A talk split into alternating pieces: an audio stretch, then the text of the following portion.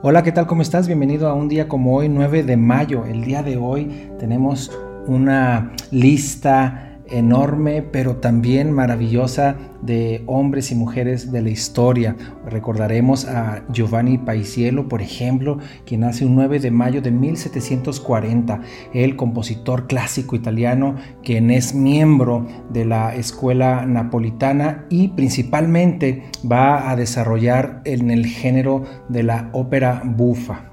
Y también recordaremos a José Ortega y Gasset, quien nace un 9 de mayo de 1883, uno de los grandes filósofos de toda la historia, filósofo, ensayista español, quien es un exponente, pues es el principal exponente de la teoría del perspectivismo y de la razón vital e histórica y está situado en el movimiento del novecentismo.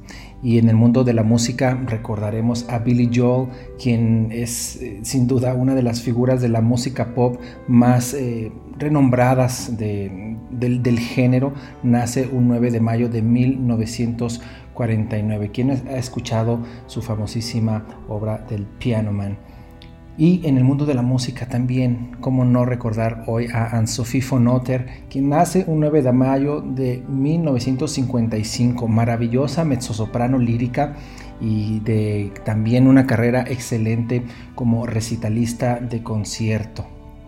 Y recordando aquellos que fallecen un día, que fallecen un día como hoy, recordemos al organista y compositor barroco Dietrich Buxtehude, quien fallece un día 9 de mayo de 1707. Este compositor eh, y sus obras para órgano van a formar parte del repertorio habitual para ese instrumento y son sin duda alguna un fundamento para lo que vendrá después en la música eh, occidental. Eh, va a ser un compositor que además de todas estas piezas, influye pues enormemente en muchísimos compositores, incluido el mismísimo Johann Sebastian Bach.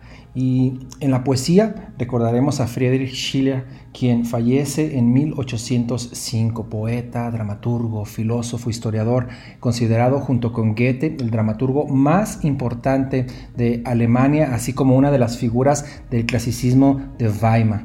Eh, muchas de sus obras hemos de recordar que de teatro pertenecen al repertorio habitual del teatro alemán. Sabemos la importancia que tiene el teatro para la cultura alemana y sus baladas, por supuesto, cómo no recordar las partes de su Oda a la Alegría que son incorporadas precisamente por el genio de Bonn, eh, Ludwig van Beethoven, en su novena sinfonía.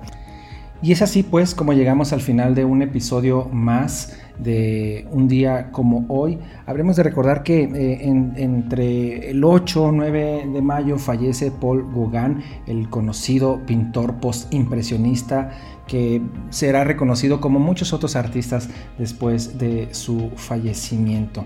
Así que con estos hombres y mujeres de la historia yo te dejo, pero te mando un abrazo hasta donde estés esperando que estés de lo mejor. Te espero mañana. Hasta pronto.